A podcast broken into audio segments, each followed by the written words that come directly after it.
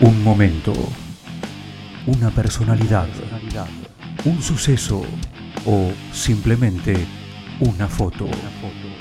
Sangría, el espacio de una historia. Una producción especial de los alumnos del Círculo de Periodistas Deportivos.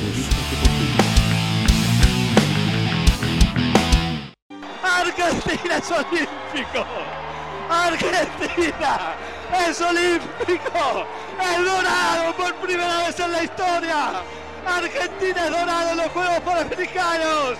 El campo argentino del éxtasis total. Argentina está en los Juegos Olímpicos.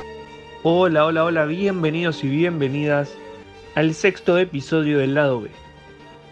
El audio que escuchábamos recién era de Juan Martín Reinaldi, en 2011, relatando la primera clasificación del seleccionado argentino de handball a los Juegos Olímpicos. Pero pará, nos estamos adelantando.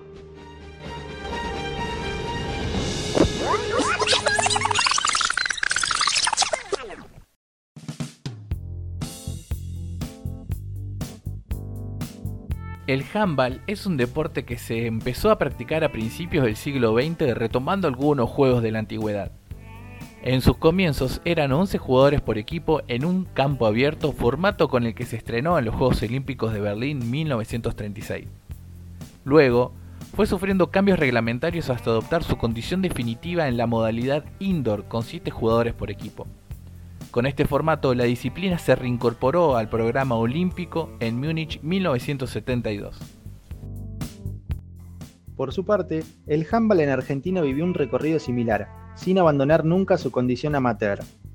La formación de la Confederación Argentina y las federaciones provinciales impulsaron el desarrollo del deporte a nivel organizacional que dio su fruto en la década del 90, cuando la selección argentina clasificó por primera vez a un mundial en 1997. Pero fue recién en 2011 cuando la selección pudo plasmar este crecimiento en un resultado que marcó un antes y un después.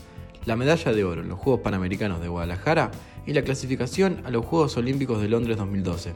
Sebastián Simonet, parte de aquella camada y actual integrante del equipo nacional, nos cuenta cómo se vivió este momento histórico. Fue un torneo con mucha presión porque nosotros veníamos muy bien de ese mismo año a hacer un gran mundial en, Suecia, eh, creo que era la primera vez que Argentina iba como claro favorito a llevarse ese torneo y, nosotros nos lo hicieron sentir, sentíamos así y la verdad que fuimos a jugar un torneo con mucha presión, no, fue fácil para nosotros, imagino que para el cuerpo técnico tampoco y, bueno, se nos dio, fue una alegría enorme, fue uno de esos partidos que siempre que nos juntamos o que charlamos con alguien eh, nos ponemos a recordar porque, porque bueno, fue una experiencia que, que creo que a cualquiera de los de los jugadores, del cuerpo técnico que le tocó estar ahí, le preguntás cuál es el partido más emotivo, que más recordás de la selección y, creo que ninguno duda en decirte ese partido. Simonet marcó también cuáles fueron para él las claves que hicieron a esta generación tan exitosa. Y sería muy injusto decirte nombres, ¿no? Creo que muchos han aportado para que hoy la selección esté así, desde dirigentes, entrenadores, jugadores. Sí, me animo a decirte las claves, que creo que eh, por lo menos eh, lo que empezó de esto fue el ciclo de Daddy Gallardo, y creo que Daddy ha tenido una virtud muy grande que ha sabido eh, elegir las piezas y muchas veces quizá dejar a jugadores que en ese momento quizá merecían o podían estar por nivel a, armar un buen grupo, ¿no? Creo que él quiso siempre cuidar al grupo, que no, no se ensucie, eh, tenerlo bien armado y creo que gracias a eso él estuvo tantos años en la selección y, ahí para mí está la clave. Tras la finalización del contrato de Eduardo Dadi Gallardo y su cuerpo técnico, en marzo de 2017 se anunció la llegada del español Manuel Cadenas como nuevo entrenador. El castellano, de amplia trayectoria en el handball europeo, venía a dirigir la selección española. Y no es que llegó y hizo una revolución de todo lo que veníamos haciendo, sino que supo ver nuestros puntos fuertes, buscar nuestros débiles eh, y potenciar los fuertes e intentar que los débiles suban un poquito más para, acercarse a los otros.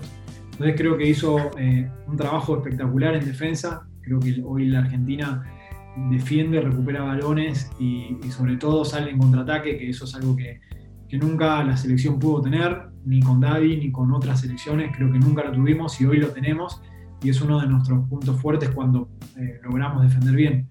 En ataque tenemos un poco más de orden, tenemos eh, alguna sistemática más, eh, creo que Manolo fue muy inteligente en ese lado, creo que hizo el planteo que tenía que hacer. Por último, Sebastián Simonet se refirió a las expectativas del seleccionado argentino para los Juegos Olímpicos de este año, en el que compartirá plantel con sus hermanos Diego y Pablo. Creo que siempre la mentalidad de nosotros fue la misma, de ir a, lo más lejos posible, ¿no? de llegar lo más lejos que se pueda.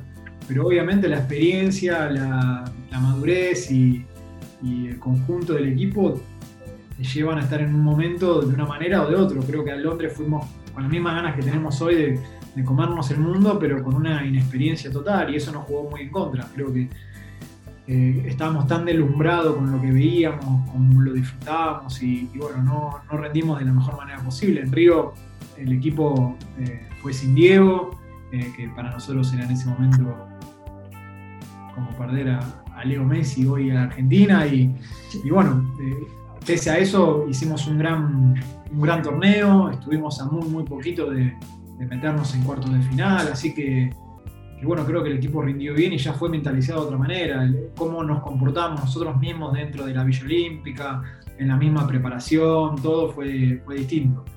Y, hoy con el equipo aún más maduro, con el resultado que venimos de hacer en el último mundial y, bueno, con las ganas de muchos que, que, buscan una revancha, como mi hermano, como otros jugadores que no pudieron estar en, Río, o los que son la primera vez, rodeado del núcleo que ya tiene varios mundiales, eh, Juegos Olímpicos encima, creo que, llegamos en un buen momento. Obviamente nos toca un grupo asesino, pero, pero bueno, eh, a los Juegos Olímpicos van los mejores y, si queremos estar entre los cuartos de final vamos a tener que meter más de un batacazo. Así que el equipo va preparado, con muchas ganas, con muchas expectativas de estar entre, ojalá, los ocho mejores de, los juegos.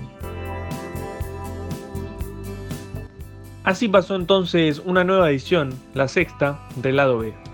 Les agradecemos a todos y a todas por sintonizar y los invitamos a escuchar nuestros próximos programas. Muchas gracias y hasta luego.